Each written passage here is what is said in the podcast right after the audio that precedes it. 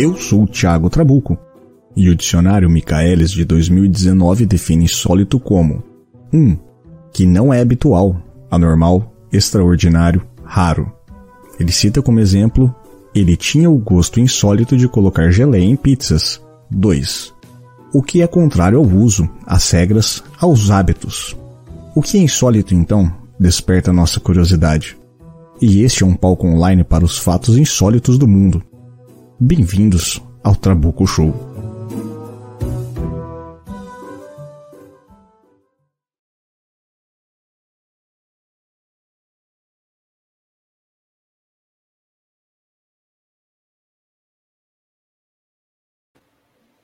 Muito bem, olá pessoas, olá a todos, estamos ao vivo.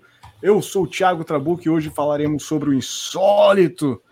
É, junto comigo para essa pequena série que eu quero fazer dentro do podcast. Tem alguns convidados clássicos aqui já. Um deles, inclusive, vou começar por ele, porque vocês não sabem disso, mas ele já esteve em uma gravação do Trabuco Show. Mas a, a gravação foi tão relevante a participação dele que nem percebeu que vocês estavam lá. É, então, meu querido, presente aí. Olá a todos, primeira vez oficialmente aqui no Trabuco Show, esse podcast adorável. Eu sou Sabes, lá do Turno Livre. Muito bom. É... Pensador louco? O que, é que eu posso falar? Eu sou o Pensador Louco e eu dei a luz ao século XX. Mais ah, ou tinha, menos tinha que vir com tinha que vir com frasezinha de entrada? Claro não, não tinha. Claro eu é que faço porque eu sou babaca nesse nível. Esse é o Trabuco Show, gente. Pelo amor de Deus. o, nós somos um pouquinho melhores que o Nerdcast, mas não, não precisamos dessas coisas. Não precisamos o... esmigalhá-los, né? Exato, exato. Bom, é, antes de mais nada, eu tenho um recado bem rápido para passar para vocês. É, para quem gosta de esportes, é, estou com um programa novo junto com meus amigos Yuri Brauli e Leozão Nossetti, que já apareceram por aqui, vocês já viram eles no programa de As Crianças Verdes de Ulpit, se eu não me engano. É isso, nas Crianças Verdes de Ulpit. E o programa é Kit Meteu, a gente grava ele todo domingo às 20 horas. É, na gravação nossa é ao vivo, assim como a gente está fazendo um Trabuco Show agora. E acesse o programa, quem gosta de esportes realmente está tá bem legal. Tem as pitadas de humor nosso e a gente faz um.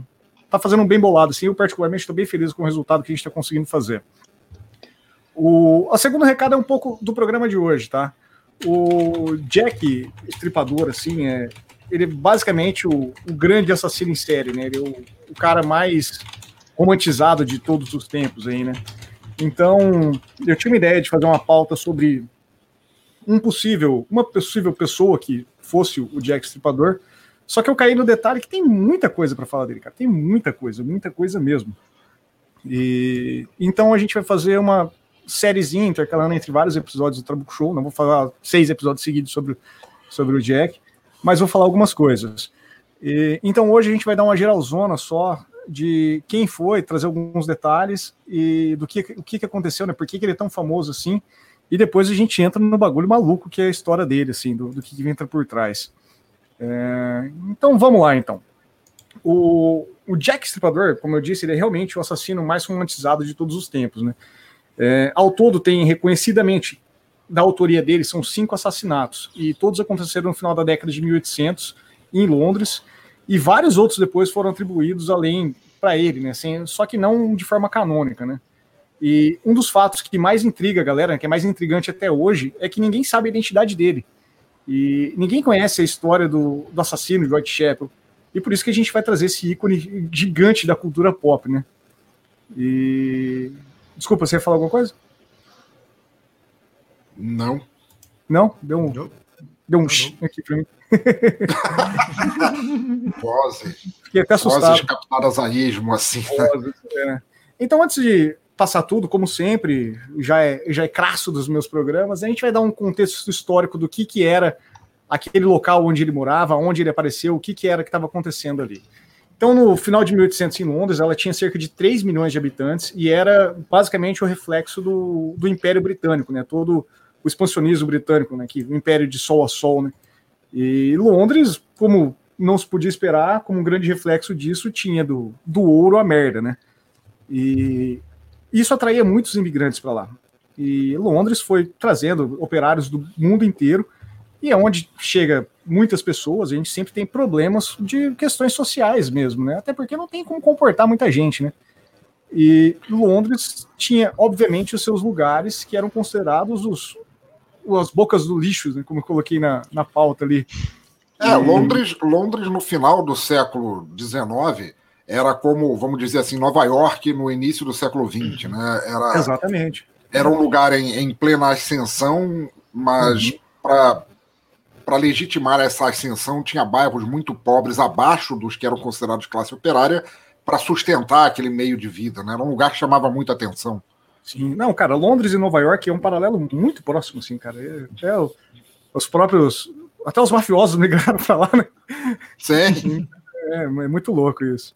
E apesar disso tudo, é, a gente tinha muitos imigrantes que iam para lá e até alguns eram qualificados ali, porque quando você imigra da sua terra, ou você está muito perdido, e precisa ir para outro lugar, você já vai no desespero, ou então você tem posses, né, para você poder se arranjar, se, se adequar em um local, e aí você chega lá e não tem o que fazer, sabe? Você se depara com um lugar que, no caso do, do bairro que nós vamos falar, que ele foi totalmente conhecido por misérias, por violência, por um crime geral. O, a gente está falando de Whitechapel, e Whitechapel era um bairro britânico que era conhecido por morar por ter cidadãos né, de ascendências judias, judaicas né, e russos. E por que, que tinham tantos judeus ali? Justamente por nosso querido Bismarck, né? O, o, é, é Otto von Bismarck o nome dele, né? Não vou. Uhum. É, e graças às suas guerras, o seu Império Germânico, ele acabou expulsando muitos judeus da região. Esses judeus migraram para Londres. E graças a grande, ao grande racismo, filha da puta, que existe no mundo, é, muita gente era jogada nos becos mesmo, literalmente. E tendo por vários motivos, muito, questões sociais mesmo, é, esses bairros, esses guetos não suportavam essa população, não tinha emprego para todo mundo, e a gente conhece tudo que acontece como problemas sociais. A gente mora no Brasil, né? Não precisa explicar muita coisa. E, e esse bairro de Whitechapel em específico, o lugar lá era tão ruim que se a gente pegar mapas históricos de Londres, as suas elas aparecem tarjadas, são marcadas em preto, que lá falavam que só moravam viciados e criminosos e que só existiam cortiços. Então, cara, se você mora num lugar que o mapa é tarjado em preto, cara, você não mora num lugar top assim, né? E, é, acho que não. Acho que não, né? E como todo grande distrito que tem problemas sociais, né, um que sempre se destaca muito é a presença da prostituição, né? Infelizmente, sempre acontece. E Vale frisar que naquela época a prostituição ela era ilegal, só que tinha um porém ali. Ela só era combatida com a força policial quando ela causasse, causasse algum tipo de distúrbio público. E por isso ali acabava tendo milhares de bordéis, né? O... Existiam muitos, muitas casas de aluguéis baratos, né, para prestar esse serviço sexual, né? É. Como que se diz? Muitos hotéisinhos mesmo, né? Em, em Whitechapel é, se cunhou um termo muito comum na Inglaterra vitoriana chamada as doll mops, Dolmops seriam as, as prostitutas que não tinham nem lugar para atender seus clientes, era no meio da Sim. rua, ali, no, no, meio do lixo e tudo mais. A Lady Sif está perguntando uhum. aqui no, no, no, chat se seria Whitechapel seria comparada à Vila, à Vila Mimosa, que é um, um prostíbulo, um lugar de prostíbulos tradicionais do Rio de Janeiro. Não, não. A Vila Mimosa era gourmet perto daquilo. As Dolmops, que podia ser traduzido como é, prostitutas de um vintém, elas atendiam os clientes, às vezes de pé, às vezes no meio do lixo ali, porque eram pessoas que não tinham sequer o quarto para para terem onde levar os clientes ou para dormir, para viver e tudo mais. Eram condições muito ruins de vida mesmo. Sim, com Exato. certeza. E, então a gente tinha esse problema de literalmente de prostituição mesmo. E naquela época a gente tinha muito, como a gente está falando de crime e violência, era muito comum que essas mulheres que trabalhavam na rua eram vítimas de violência ali, né? E muita, muitas dessas violências mesmo que levavam até a morte, só que nada muito importante, né? Não, não se dava notoriedade para isso, né? Eram mulheres muito vulneráveis, né? E a gente não tinha nenhum tipo de comoção social para isso. Isso justificava a sequência sem parar, né? Sempre agressões, agressões, agressões e nunca acabava. Porém, o contraponto, essa mulher perdida, por algum motivo, precisava de alguma forma de ter o seu sustento, ou pagar até um local de moradia, alguma coisa.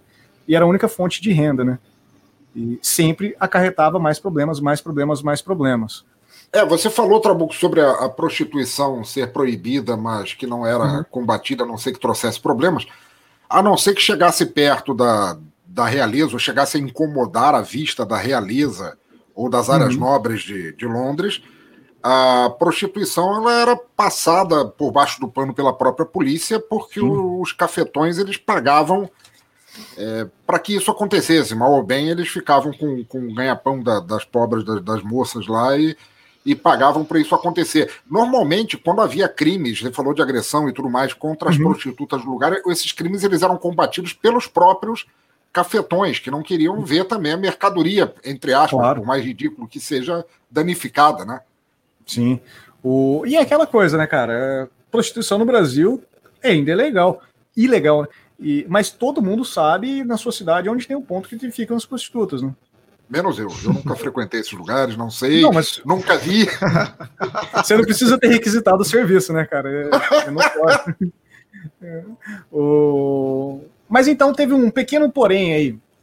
Algo começou a ser fugir da rotina de agressões e assassinatos. É, no meio de todo esse caos social entre os meses de agosto e novembro de 1888, cinco assassinatos de prostituta acabaram chamando a atenção da população em geral. E esses casos foram repercutidos pela grande mídia e transformou tudo em uma grande calamidade. Né? Ele gerou pânico ansiedade em toda a população de Londres, sendo que era algo extremamente focado nesse bairro de Whitechapel. E o, o grande pânico que a sociedade tinha era principalmente por como as mortes aconteciam, né? Existia um padrão muito claro. Todas essas cinco mortes que a gente vai falar aí aconteceram nessa região de Whitechapel e as mulheres elas foram degoladas e tiveram seus corpos, corpos mutilados. E essa mutilação envolvia aí remoção de órgãos como rins, remoção de útero. E esses crimes, com o tempo, então, foram atribuídos a um grande nome, que é o nosso querido Jack Estripador, né? Querido entre querido? muitas Querido. Querido, cara. Todo mundo já assistiu uma, alguma coisa relacionada ao Jack Estripador? Estupra... Cara, eu tô falando isso. Jack Estripador. Estripador porque ele não estuprava, né? A não Exatamente. ser em algumas obras, algumas alterações, algumas obras da cultura pop. É, Interessante é, verdade, que você falou de personagens da cultura falar. pop, em várias obras ele aparece, inclusive várias vezes colocaram ele, outro grande ícone da época, ó. da época não, né, mas posterior, que foi inventado, o Sherlock Holmes, colocavam, uhum. né, para bater de frente os dois, que era mais ou menos ali no mesmo período. Sir Arthur Conan Doyle. Né? É, na verdade, há relatos aí que dizem que o próprio é, professor Moriarty foi inspirado, de certa forma, no Sherlock, no, no, Jack the Ripper, por ser o cara que não, nunca era preso, ninguém conseguia colocar as mãos nele, que era o criminoso perfeito e tal. Sim. E indo, indo um pouco mais adiante, inclusive, a questão que a gente vai falar no decorrer do episódio, das cartas que chegaram a ser enviadas né, para a polícia, ou uhum. acabavam parando a imprensa, é uma coisa que também inspirou depois lá nos Estados Unidos o assassino do Zodíaco. Né? Ah, sim, não. Ele... operando de enviar cartas é. e tal. Né? Ou seja, ele o, é mas... de todo uma influência.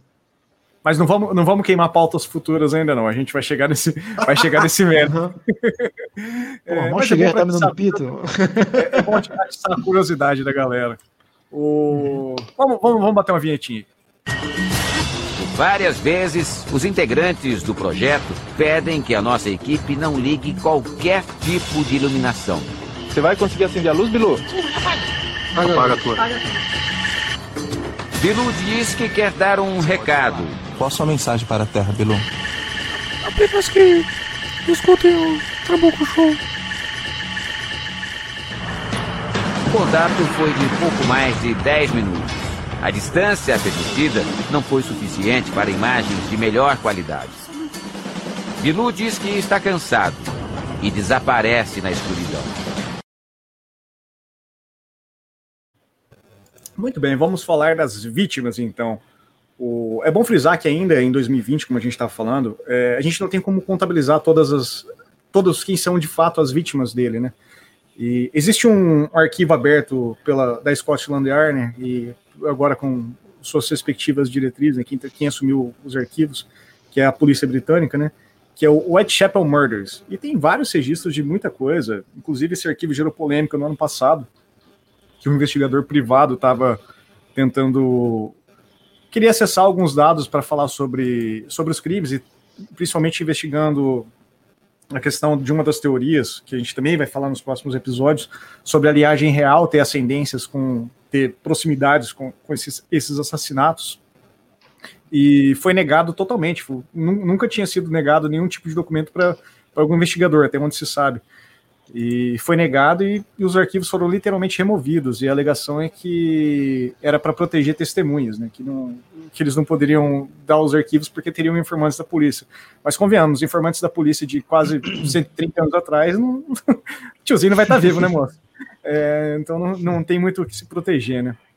E, mas dentro desse arquivo do, da Scotland Yard, né, do, do Whitechapel Murders, existem 11 nomes. Desses 11 nomes aí, a gente só somente cinco casos de fato são canônicos. Todos os outros que tem, é, a gente vai detalhar um pouquinho deles mais para frente, é, a gente não pode alegar com certeza que seria ele. Até porque, uh, nessa época, no, na década de 1800, 1880, né, a gente não tinha, por exemplo, um exame hoje que é muito. Para quem assiste CSI sabe disso, que não existe nenhum crime sem impressão digital, né? E a gente não Sim. tinha esse tipo de exame, cara, nessa época. O, a Scotland Yard adotou esse procedimento na década de 1910. Então, não tinha como pegar nenhum registro, nada. Era tudo muito incipiente. E até os casos que talvez tenha sido ele o responsável, é, a gente não tem. Não se tinha muita informação. Tipo, era, ah, é só mais uma prostituta que morreu. E a hora que foi, foram se dar a dimensão do que tinha acontecido, estava acontecendo uma série de crimes similares, né? Então, é, na verdade, o, o que trouxe mais o que trouxe mais notoriedade, que acho que fez a polícia, inclusive, começar a se coçar para resolver isso, ou pelo menos tentar, foi o uhum. fato de uma carta que o próprio Jack the Ripper, Jack o Estripador, mandou, no qual ele terminava dizendo sinceramente seu Jack o Estripador. Ou seja, ele estava. Um, um, era um fato incomum para a época, assim, do criminoso mandar uma carta pública de, assumindo a autoria dos crimes, né? É, mas a gente vai chegar nessa carta daqui a pouco, você vai ver. O... Porém, eh, como a gente está falando, os crimes eles tinham umas caracter... uma, algumas características bem evidentes ali.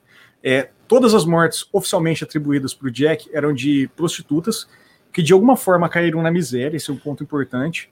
É, uma veio do interior, a outra era alcoólatra, uma tinha um casamento desastroso, teve cara parar na rua, outra tinha sido acusada de roubo. Sempre tinha algo que a mulher sofreu por alguma coisa, por alguma ação dela, teoricamente.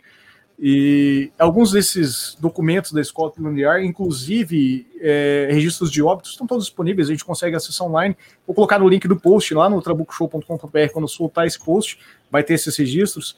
E mostram que todas morreram de formas muito parecidas. Primeiro foi, teve o estrangulamento, lesões cortantes na garganta e mutilações por todo o corpo. Então é muito, são características muito grandes, né?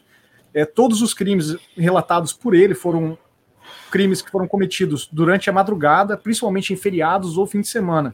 Isso indicaria que o assassino ou tinha um trabalho fixo e ou uma família, né? Ele ainda era casado, tinha algumas atribuições e saía de final de semana para dar seu rolê, né? E apesar da proximidade ali, né, é muito pouco provável que as vítimas dele se conhecessem, porque se você pegar um mapa dos crimes, você vai ver que a questão, talvez o bairro que você mora seja do tamanho de onde aconteceu tudo, sabe? É, é, são literalmente são quadras ali espaçadas, mas muito próximas de onde tudo aconteceu. É, eu acho legal que se a gente tivesse vendo alguma série, tipo Mind Hunter, que tem no Netflix, eu acho uma série excelente, que fala bom. sobre as origens de investigações forenses do FBI e tudo mais, de como traçar o perfil do, do serial killer, você vai ver que, cara, esse cara ele tinha um ódio declarado contra mulheres que tinham problemas, porque ele escolhia as vítimas dele, é, mulheres que se prostituíam, ele mulheres de idades próximas assim e os alvos que ele remo, o que ele, que ele removia assim, cara, é sempre algo que seria importante para a mulher de forma seja ela estética ou seja ela de função biológica que só a mulher poderia ter, sabe? É algo meio meio focado assim, sabe? Problema com mãe literal assim, sabe? E, eram, e eram remoções quase cirúrgicas, né, Trabuco? Ele, ele, ele, tinha uma precisão douta é. sobre o assunto, né? Daí, daí a suspeita de que talvez fosse alguém ligado à área de medicina. É, o, então. Vou, vou, a gente vai falar mais desses detalhes quando a gente fizer o programa dos suspeitos. Ô, Mas, assim, Trabuco, só um instantinho. Hum, a claro. Condessa Vanora está ali nos comentários perguntando se foi se esse foi o primeiro o primeiro serial killer a ganhar o nome de serial killer. Não, não foi. Acho que o termo serial killer nem tinha sido cunhado na época. Se não me engano, o primeiro, primeiro registro de serial killer foi o americano, né? O A.J. Holmes lá. Quase certeza que foi, foi ele mesmo. O, a pergunta da nossa querida Vanora. E, não sei, de verdade, Vanora, não, não sei, até porque existe, não tinha, a gente não tinha muito, muitos registros de serial killers. Tem, tem registros de pessoas que cometiam vários assassinatos, mas nada muito específico, né? Esse, talvez por ter um modus operandi muito clássico, assim, por isso tenha, tenha ganhado tanta notoriedade, né? Mas não, não, não, de fato, eu não sei te responder essa pergunta. Posso trazer para os próximos episódios que a gente vai falar sobre ele, com certeza. O, vamos falar das vítimas? Uhum. Manda o, ver.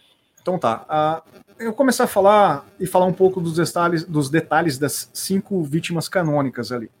A primeira delas foi a Mary Ann Nichols, né? E na época ela tinha 42 anos de idade, na época do crime, e ela foi morta no dia 31 de agosto de 1888.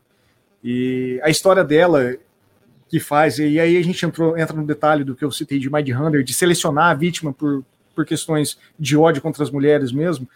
É, ela é contado que depois que ela abandonou os cinco filhos dela, ela fugiu para trabalhar de empregada doméstica e nessa casa que ela estava trabalhando, ela roubou uma algumas mudas de roupas ali e ela acabou sendo mandada embora e teve que morar na rua e por isso ela acabou se prostituindo. E na noite da sua morte, ela foi barrada na porta da pensão que ela morava porque ela não tinha dinheiro para pagar o quarto. E ela foi encontrada morta e mutilada em um beco a duas quadras do local, né, desse desse pensionato. E segundo registros, ela parou para conversar com uma amiga dela que foi a última pessoa que a viu viva e a penúltima, no caso, né? talvez a última foi assassina. E Polly era o apelido dela, como ela era conhecida, ela só passou a ser considerada a primeira vítima do, do Jack, isso bem curioso até, em 1950, quando o caso foi analisado com métodos mais modernos aí, do, da grande pasta do, do Whitechapel Murders, e esse caso foi, já falou, esse cara, esse caso aqui realmente foi dele, dele né? Passando uma moto. Beijo iFood, patrocina eu. E... a segunda vítima foi a Anne Chapman. E a Anne Chapman, no dia 8 de setembro de 1888, ela saiu da pensão onde ela morava a uma e meia da madrugada e ela disse para o porteiro que ela logo voltaria. Ela era tuberculosa, silifítica e era alcoólica. alcoólica. E ela precisava de dois ou três pences, né, que era uma fração de libra na época, para poder pagar a pernoite do pensionato que ela estava morando. E quatro horas depois, né, quatro e meia, cinco e meia, o corpo dela foi encontrado no quintal de um sobrado a 300 metros dali, ou seja, muito próximo. E Essa foi teve... a das uvas, Trabuco? Eu não sei te dizer, cara. Eu não. É, é, é, a uva é um ponto clássico, mas não tem exatamente de quem foi, tá? É, eu okay. achei nas, na, inclusive no, nos últimos dois assassinatos, um deles fala que teve as uvas e o outro está no outro. Eu acho que é um dos últimos dois ali que, que foi, aconteceu. Eu, eu não sei porque eu estava na cabeça que, que tinha sido uma das duas primeiras, porque foi uma coisa que, que despertou o interesse da polícia, foi justamente que é, para o nível, entre aspas, da, da, das prostitutas, que eram prostitutas de rua, como eu falei, não tinham nem lugar para ficar que elas não tinham sequer dinheiro para conceber e imaginar uvas, quanto mais comê-las, né? É, que é, talvez é o assassino tivesse atraído com O assassino isso. atrai com, luva, com uvas, né? Com luvas. Cara, eu tô falando tudo errado hoje, tô precisando de um tô, tô disposto a marcar um, um, uma consulta. Enfim. Então, é, então e sobre um precedente, e sobre um hum, precedente hum, lá, que talvez o, o, os, os clientes fossem não necessariamente da mesma classe classe delas, né? Classe baixa. Não, justamente, classe, era, era uma, uma, classe é, econômica de longe superior, né? É, Pelo o... menos a, aquele, o, o, derradeiro que, que acabou com a vida dela era de uma classe maior. É, é assim, visto... o, uma, da, uma das hipóteses mais prováveis de profissões não é, não é médico, tá? É, é que ele fosse barbeiro. Por quê? É, ah. Porque o barbeiro geralmente era o cara que cuidava de toda a parte da boca e do rosto. Então o barbeiro era dentista também.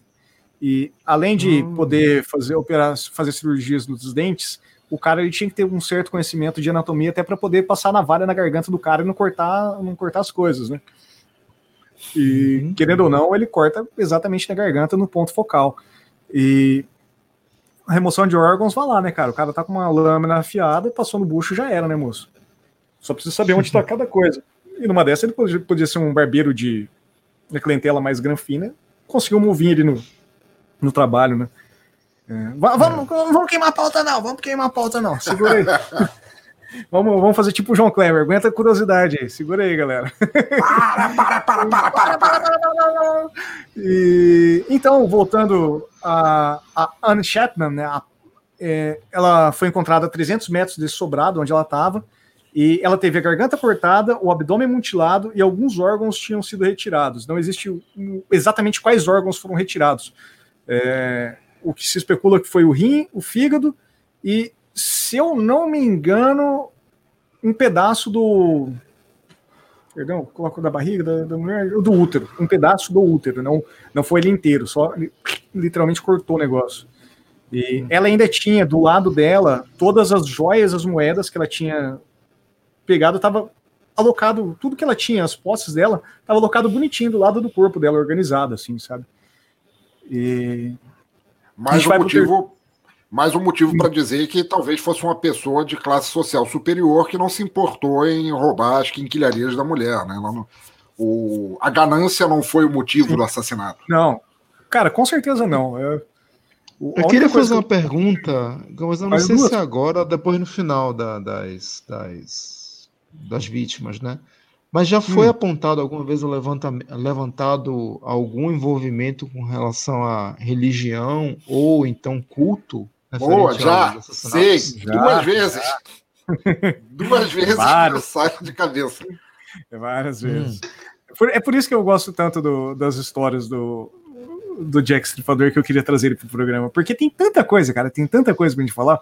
Eu posso fazer um podcast de dois anos só falando sobre o cara, tá ligado? Sim, sim. É Toda é semana fazendo detalhe coisa. para um caso não resolvido, né? Exatamente. O, o, terceiro caso é da Elizabeth Stride, e ela foi no dia 30 de setembro de 1888, e foi a.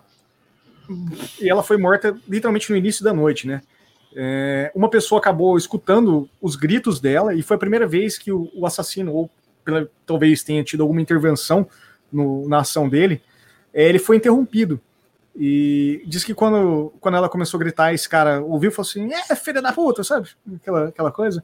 Uhum. E o uhum. cara deu no pé. Só que ela já tinha, já estava com a, a garganta cortada, né?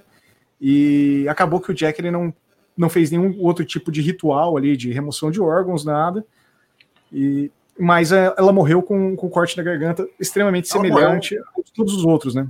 Afogada morreu no próprio sangue. Afogada no sangue, né, cara? Morte horrível, o... né, velho? Vamos... Trabuco, a Lady Sif está perguntando aqui se ele usava algo para embebedar ou deixá-las onzas, as vítimas, se ele usava algum, algum catalisador para deixá-las A gente não mais... tem como saber isso. É, até porque não, não tinha, acredito que não era feito é esse tipo de, de, exame forense, né? É, não, talvez até cheirar por, a boca ali e pronto. É, existia, existia algumas coisas, algumas técnicas para saber algumas informações, porém não, não acredito que nessa época tenha sido feito tudo isso. E até quando, porque, se eu posso falar, todos os casos, claro, por favor. Desculpa te, te interromper nessa, mas Whitechapel também era um distrito muito conhecido pelas casas de ópio. É claro, a gente está falando da Inglaterra. Sim vitoriana, onde cocaína ainda era vendida na farmácia como remédio para tratamento ocular e casa de ópio havia em toda a esquina e você podia pegar e simplesmente usar aquilo, embeber um, um láudano que era vendido em farmácia também num, num lenço e usar para deixar láudano era Deflex, cara. Láudano era Deflex. É verdade. E é, não... Isso aí, essa época era plena Revolução Industrial, né? É, foi, foi na, beira, na berola ali, né? É. Que tem é. as, as, fábricas, né? E nego trabalhava ali 30 horas direto, né? Sim. Ah, tá Marx estava lá escrevendo a louca nessa época, assim. e, o problema do, do Jack, e, e, e, esse eu acho curioso aí, porque todo mundo conhece algum pouco, alguma obra sobre serial killer, ou sobre, de fato, fatos reais sobre, quando o cara se programa para matar, ele tem que matar, cara. É, aquilo não, não, não vai inibir ele, assim. E geralmente o cara precisa matar uma pessoa só. E como ele foi surpreendido. Peraí.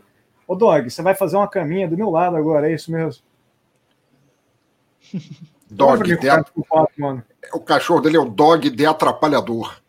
É. O... então, nesse dia de 30 de setembro, ele foi frustrado na morte do, da Elizabeth Stride, apesar de ter matado ela, mas esse não era o objetivo, apenas matar. Ele então foi atrás da Catherine Edwards, provavelmente devia ter uma listinha ali, né? Que foi a quinta vítima dele. Então, nesse Antes dia de você continuar com ela, quarta, por favor. Só para é, só para te. Você quer ver te... meu blog? a Condessa Vanora deixou uma pergunta se é, se havia a possibilidade do, do assassino estar consumindo os órgãos que foram retirados. Tem a possibilidade, sim, e, e, inclusive tem uma carta dele falando sobre isso. a gente vai, também vai chegar nela daqui a pouquinho. E... Caraca, True Detective. True Detective, mano. e, então, no dia 30 de setembro ainda, é, apenas uma hora depois da morte da Elizabeth, é, outra prostituta, né, a Catherine Edwards, ela foi encontrada com a garganta cortada, o abdômen e o rosto mutilados, sem um rim uma orelha e sem os ovários. E além disso, tinha um bilhete numa parede próxima ali do, do gueto onde ela estava, que era: Os judeus não são culpados por nada. Por quê? Porque nessa época, de, na altura desse quarto assassinato, a imprensa já estava empolvorosa ali, publicando tudo. E como Whitechapel é um bairro que era muito conhecido por judeus, e como eu disse no começo do programa, o preconceito está aí desde sempre.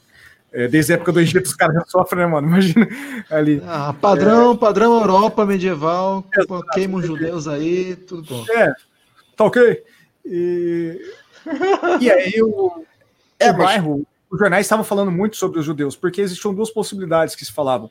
Ou os judeus estavam cometendo o crime, ou eles sabiam quem era e estavam encobrindo o caso para poder deixar o bairro rolando, sabe? É, mas tem uma, tem uma particularidade sobre essa mensagem escrita na parede, Trabuco, que é, depois, na, na, hora, no momento do, em que isso estava acontecendo, não, mas depois gerou muita, é, muita divergência entre o pessoal que estudou o caso pelo seguinte: é, not to blame the Jews, porque isso. Jews com, é, é, era a palavra judeus, mas escrito de uma outra maneira, Jews, escrito errado, que na verdade remetia a um rito dos maçons.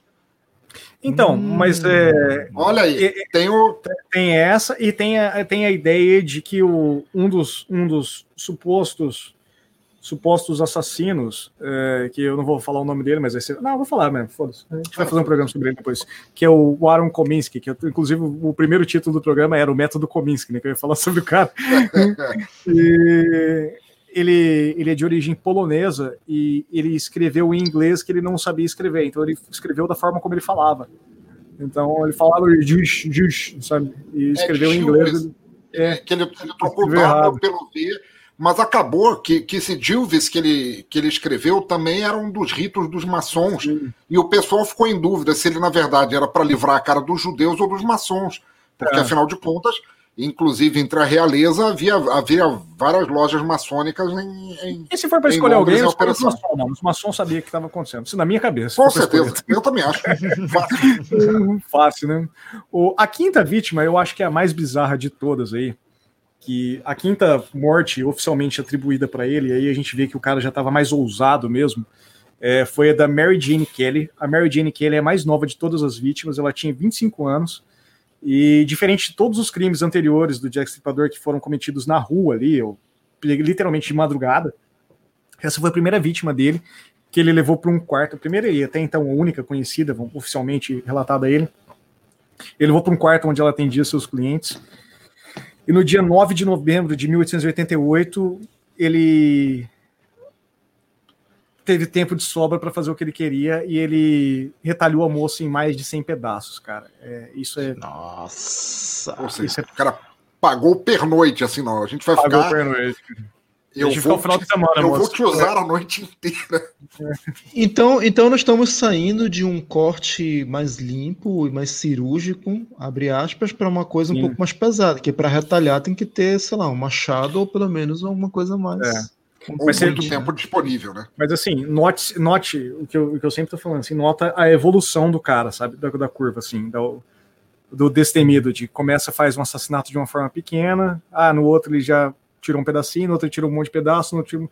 Agora foda-se, agora ninguém vai me pegar mesmo, vou talhar essa mulher literalmente, assim. Vou me Imagina divertir, assim, é... O cara vai ficando mais ousado a, a cada... Sim a cada novo, novo E aquela coisa, tipo, o cara tá no quarto com a mulher ali, com a prostituta, sei lá, não sei se, ela, se ele drogou ela, se ele asfixiou ela, ou se ele simplesmente bateu nela até ela desmaiar. Se, ela, se essa mulher gritou e ninguém prestou socorro, tipo, os caras falaram assim, ah, é mais uma que tá apanhando mesmo, não dá nada não, sabe? Eu acredito muito que isso possa ter acontecido. O, como eu disse, a gente está falando das vítimas, que dentro do arquivo oficial da Scotland Yard, e, e aí, se a gente for parar para pegar na cultura pop aí, tem quase 100 vítimas alegadas do cara, sabe? Uhum, é, são 11 uhum. nomes. Que não ganharam, que não ganharam tanto holofote quanto é, aquelas. Exatamente. São 11 nomes que tem, e eu não vou trazer todos aqui, porque senão a gente vai passar a noite inteira falando sobre isso. Mas eu trouxe dois, dois nomes aqui com um pouquinho de detalhes que eu achei interessante, só para a gente ter um, um pouco de de evolução do assassino, como eu estava falando, falhando, falhando. Olha, falhando de novo, né?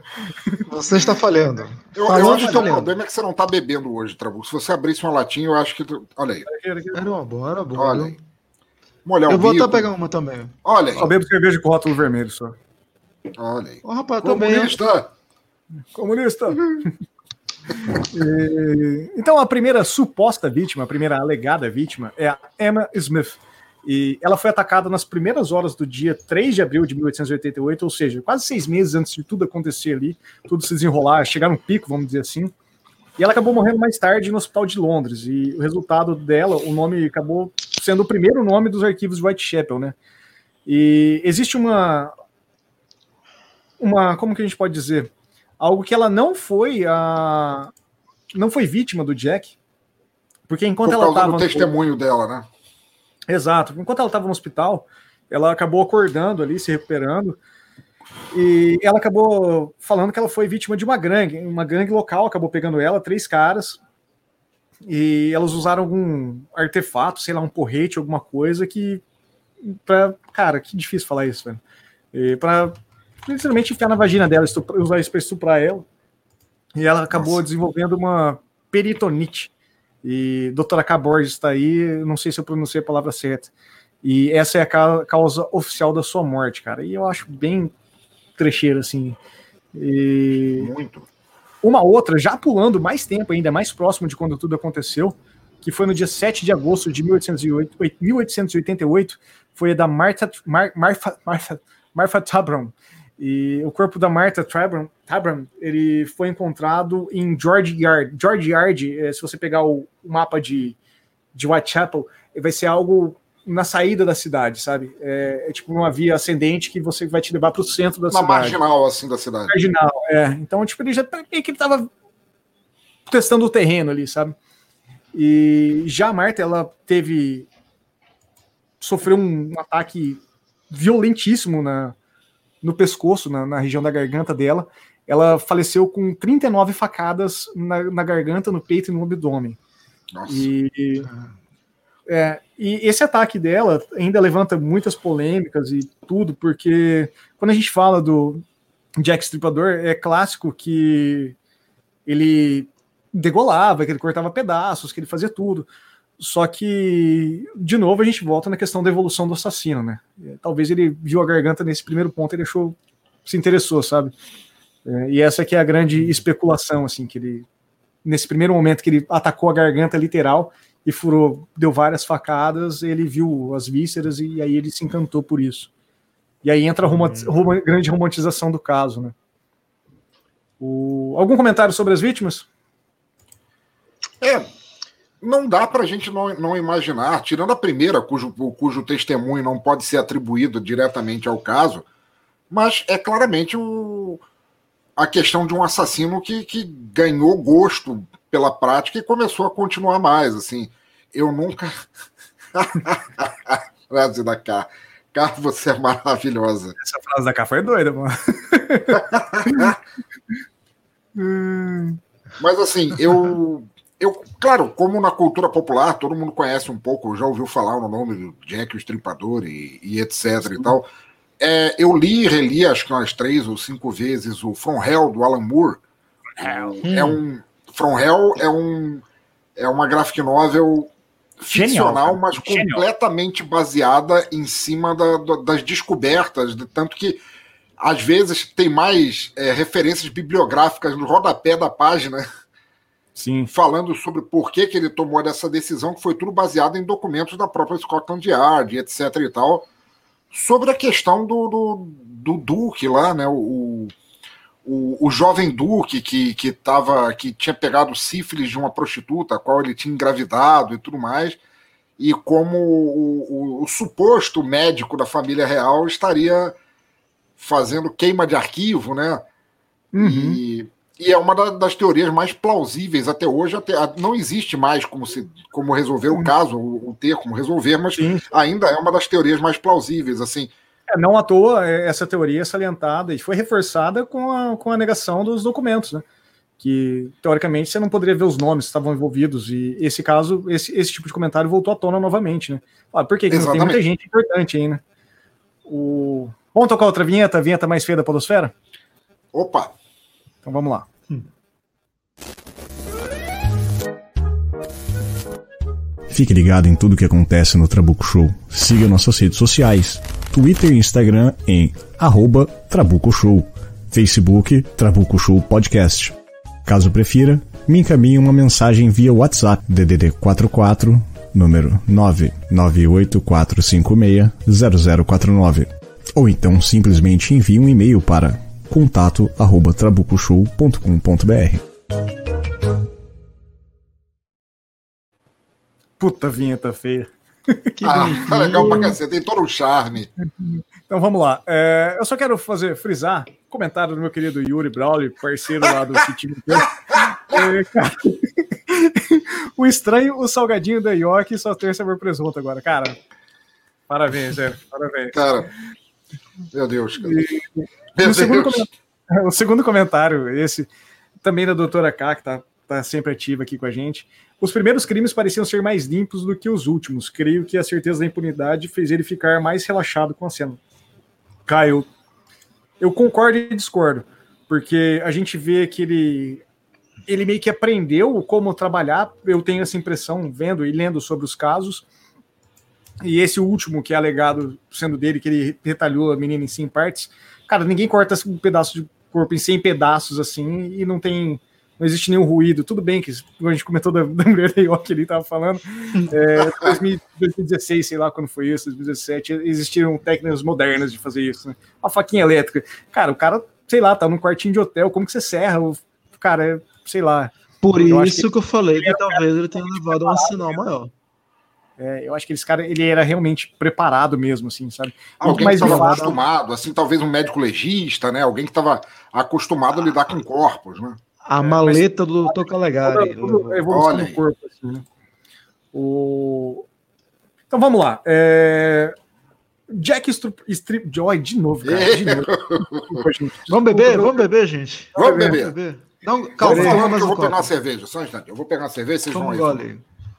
Ah, obrigado. A origem do apelido Jack, né? O Jack Estripador. Obrigado. Uhum. Mentalidade do Trabuco, falei certo agora. Então, todo esse alvoroço do caso aí com, fez com que toda a imprensa local ali, toda a cena de mídia ficasse insana, né, cara? Porque pensa que se hoje em dia, para quem pensa que o Moção tá fazendo trote e é algo novo, que o cara da Telerd fez trote é algo novo, cara, naquela época a gente tinha diversos, toda vez que se tinha alguma polêmica, alguma coisa, o, o filho da. E era muito mais trabalhoso, né? o filho da puta ele tinha o, o dom de escrever uma carta e mandar pelos correios, né? e mandava para os jornais, e os jornais, obviamente, publicavam tudo, né? Porque tudo que era publicado relacionado a, a esses casos do assassino de White Chapman, que no, no começo ele até. Ele, o nome que era retratado para ele era sobre a bolsa de couro, né? Porque era o cara que levava as coisas com couro, né? E, e ele e dizia ali que no, no museu até tem, existia um museu dedicado ao Jack, então tem um registro de quase 600 cartas e bilhetes que supostamente foram assinados por ele em, e foram entregues ou destinados ou para a polícia ou para jornais da região ali. E... Mas, mas, isso passou por análise de letra, de tudo mais? Ou Cara, qualquer, não, não, qualquer não, tinha, mandava... não, tinha, não, não existia esse, esse, tipo de análise, né? Porque você não tinha como saber hum. quem que era o assassino. E chegava. Você, velho, é, é tipo o Spider-Man, né? Tipo, o cara fala assim: prende esse filho da puta, você não quer vender jornal. Né? Estampa que o cara é bandido e, e vá lá, sabe? Não tem essa, né? Tipo, os caras querem vender jornal. E só que no dia 30 de agosto, quando teve aquele duplo assassinato ali, uma das mensagens foi publicada em uns jornais aí acabou caindo no, na malha fina da escola Andiar, vamos dizer assim. E foi muito muita coincidência, assim, sabe? Hum. Essa carta ela foi endereçada à Central News, que é uma, uma agência de notícias britânica, existe até hoje, inclusive. E foi três dias antes da morte da Elizabeth e da Catherine. E a carta ela continha promessas do assassinato. E dizia na carta, palavras da carta: No próximo uhum. trabalho, eu vou tirar as orelhas das damas e mandar para os, os escritórios da polícia. E foi simplesmente isso que o cara fez com a Catherine, né? Então, obviamente, isso foi tomado como verdade. E para identificar a letra do autor ali, para poder pegar mais informações, olha que outros tempos, né? olha que outro mundo que a gente vivia, né? A gente não, que a gente não vivia isso, talvez o pensador. É... o... A polícia obrigou que o pegou essa carta, né, uma cópia dela, e distribuiu para todos os jornais e pediu para que elas fossem publicadas.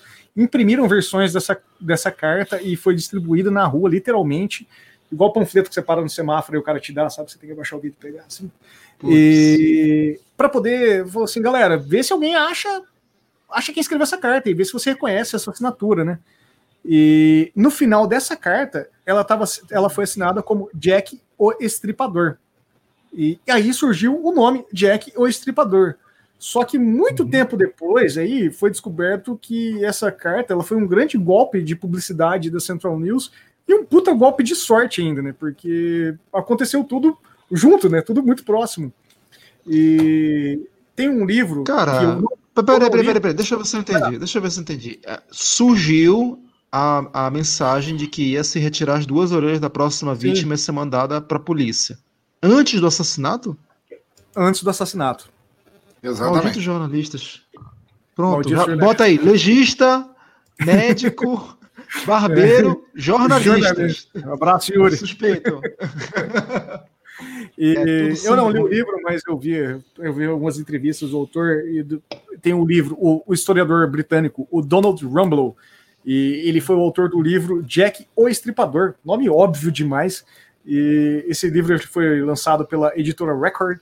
E segundo a, a sinopse, ou o que o próprio autor diz na entrevista, ele fala que é a investigação definitiva sobre o assunto.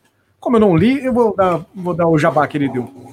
E segundo ele, o nome ele foi escolhido pela Central News em uma referência ao Jack Pés de Mola, ou também como conhecido o Terror de Londres. Cara, Terror de Londres é muito melhor do que Jack Pé de Mola, tá ligado?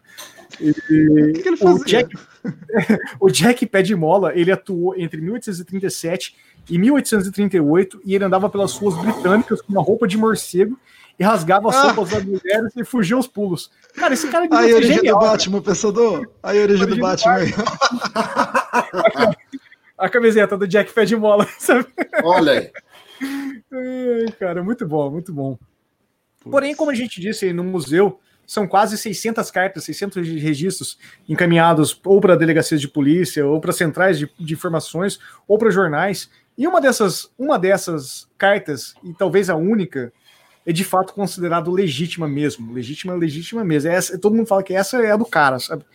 E no dia 16 de outubro de 1888 já tinha, já tinha quatro mulheres ali mortas e o inspetor George Lux, George Lusk, ele era o encarregado da região leste de Londres, era o fodão ali daquela região, né? E ele recebeu uma caixa que tinha uma carta e um frasco com um pedaço de rim preservado em formol. E a mensagem tinha como remetente do inferno ou From Hell, From é, Hell. a nossa querida obra do Alan Moore, né? E estava escrito: envio-lhe a metade do rim que eu tirei de uma mulher e que conservei para o Senhor. O outro pedaço eu fritei e comi, e estava muito bom. Talvez eu enfie a faca ensanguentada que tirou que tirou se esperar um pouco mais. É, isso responde a pergunta da, da, da, Condessa, né? Que a Condessa Vanora perguntou se, se eles comi, comiam a. se ele comia a carta, né? a carne que ele, que ele removia. É... Só um instante, eu só queria um instante para responder a Caborges, que, que riu do nome Jack Pé de Mola. Spring Hill Jack, que era o Jack Pé de Mola, foi um, um ladrão, um, um invasor de residências mítico e muito famoso na Inglaterra vitoriana. Você não ri dele, não, cara. A história é muito legal dele. Não, mas é bizarro, cara. É bizarro. Não, é bizarro pra cacete. Ele era um fanfarrão do caralho, sabe? Até porque, não apenas pelo suposto pé de mola, né? Porque ele era um escalador, né? Ele pulava por sobre os telhados, uhum. mas ele usava uma máscara de, de diabo, né? Com chifrinho. É, era uma roupa de morcego. Era uma roupa de morcego. Do né? Batman.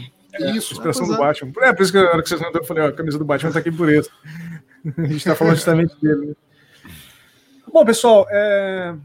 como eu disse, eu pretendo fazer uma, uma série, uma saga do, do Jack Stripador. Não pretendo fazer vários episódios na sequência, até porque eu acho que isso seria maçante para mim, como produtor de conteúdo, e para o ouvinte, o ouvinte do Trabuco Show. Eu acho que não, não é legal a gente.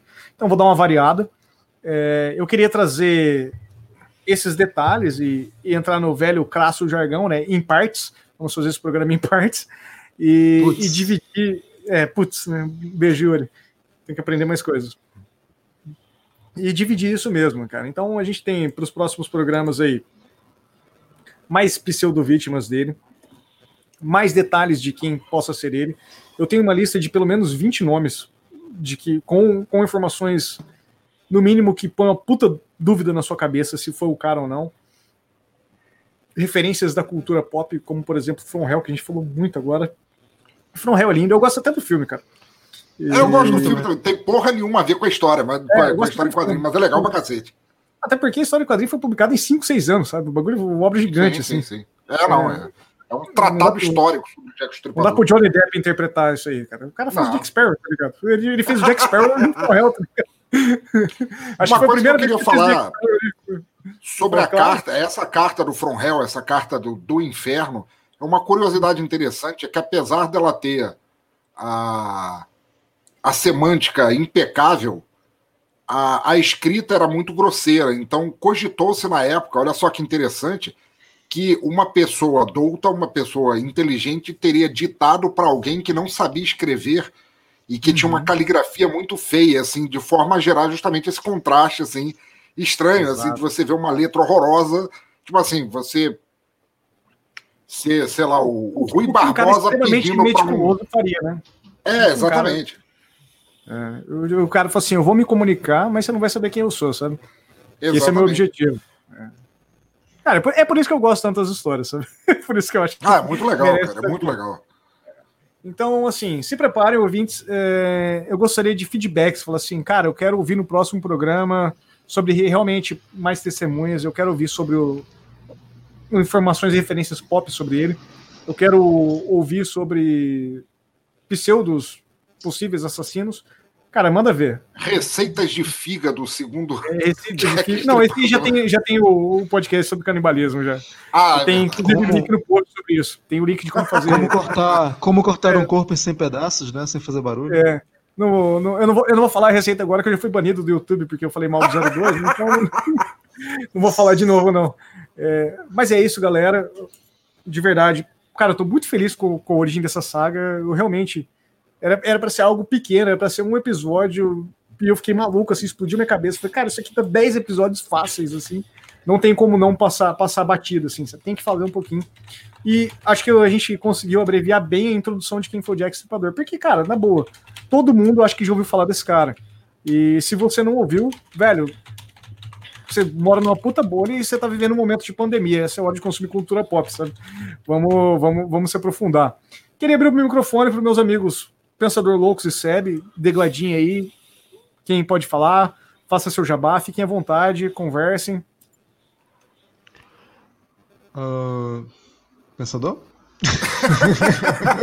vai lá, vai lá, o que, que eu posso lá. dizer? Assim, foi uma honra maravilhosa estar de novo aqui. Estar de novo aqui no, no Trabuco Show é sempre muito bom estar aqui é, para falar sobre um, um, um caos que é ao mesmo tempo factual e que gerou tanta fantasia ao longo do tempo sobre isso. Né? Eu acho que todas as mídias já exploraram para o lado factual, fantasioso, Jack o Estripador, e por mais que a gente não possa é, admirar uma criatura babaca dessa, um criminoso sangrento desses, assim, é muito legal falar a respeito por causa da morbidez que a gente tem em falar sobre esses casos de assassinos, etc e tal. Então foi um prazer estar aqui, porra, espero poder contribuir caso haja, quando houver sequências sobre o tema. E quem não me conhece, me encontra lá no blado, blado, blado.pensadorlouco.com, fazendo podcast sobre músicas e bandas que talvez você não conheça, filmes às vezes nunca lançados no Brasil, fazendo audiodramas de autores e autoras em ascensão e demais loucuras que podcasters fazem. Beleza. Bom, é, eu sou o Sebs, eu sou da Apenas um Cast, mas atualmente eu estou também lá no turnolivre.com, podcast é, que é uma junção de diversos podcasts, né? E, pô, obrigado, Trabuco, por ter me chamado pela segunda vez. A primeira eu fiz a sonsice de não gravar. Mas que nem vocês falaram, né? Foi tão relevante minha participação que conseguiram me libar lindamente, ninguém nunca soube. Cara, Mas eu já verdade. fiz isso com outras pessoas, né? é... né? O, o, não, só ver. O, o Sebes, ele gravou eu com a gente um é episódio de criaturas natalinas. E Cara, a gente teve diálogos grandes com o Sebes durante o programa e foi incrível como ninguém não percebeu que não, não, não faltou esses diálogos. Sabe? Não sei se tanta é gente. Porque era, viu, era muito relevante, né, cara? não, cara, mas velho, a gente entrou numa discussão sobre criaturas folclore argentino, folclore manauara, falando de muita coisa ali. E, velho, Puta não merda, sei. cara. Verdade. Falou sobre muita coisa, velho. Foi, teve uma participação Ixi. muito importante ali, velho. Eu não. Pois não é. Sei como... é e é, pois é, né, cara? É, são né? Enfim, é... pô, cara, tô achando massa a série. Acho que imagino que deve ter, mais dois episódios ou mais um, Trabuco. O que você acha? Ah, cara. Vai ter mais uns quatro, cinco. Por aí. Bom, mas eu queria sugerir o seguinte: para no último, como você for votar, hum. se pessoas votar, não sei nem se vai ter, mas se tiver, joga pra galera que tá tanto no chat quanto os participantes que tiverem qual hum. é a ideia? Qual é o palpite dele sobre quem é o verdadeiro assassino? Ah, sim, não. Você isso, falou, isso, tem uma, uma lista de 10 e juntando todas as informações de cultura pop, livros, filmes, quadrinhos e a porra toda, pra gente ter mais ou menos uma ideia, né, cara? Não, de quem poderia eu, ser, né? Você, você, tá, você tá tirando uma ideia aqui que eu, eu pretendia falar um pouco mais para frente quando estivesse mais consolidado, mas a minha ideia, minha ideia geral, hum. é montar a característica do assassino com, com a galera do chat aqui. É tipo, no final Opa. de todos esses programas, eu anotar tudo que está sendo falado aqui. Já tem até algumas ideias, por exemplo, o Yoke de presunto. E... o Yoke de presunto foi muito bom. e, e, aí a gente vai montar um perfil do Trabuco, pelo Trabuco Show de quem foi o Jack Stripador, cara. Então, uhum. diante de tudo que a gente comentar aqui, tudo, tudo que, todas as informações que nós trouxermos, porque assim, a minha informação é menos relevante de todas, cara, na boa. É a informação do, de quem está participando aqui que, que é legal. E eu queria fazer um, um comentário. Desculpa, Sebes, pode, pode, pode continuar aí. Não, beleza. Não, é, é, exatamente isso mesmo. Já falei é de onde eu vim, já falei qual é a minha sugestão. É, basicamente, é, valeu. Obrigado por ter chamado. Então, é, para a gente poder encerrar tranquilamente, eu queria fazer um pedido que eu nunca fiz até hoje dentro do Trabuco Show. E gostaria muito de agradecer. Duas pessoas até passaram pelo chat aqui. A K tá ativa até agora. A K é genial, adoro muito a K. O Luciano também já passou por aqui. Gente, o Trabuco Show tem PicPay. Tem, se você está assistindo pelo YouTube agora, tem ali um QR Code. É, eu estou pedindo, pedindo de verdade ajuda de apoio para a gente poder produzir. Para quem está acompanhando o projeto desde o início, sabe que a gente teve saía, não saía, demorava, não demorava.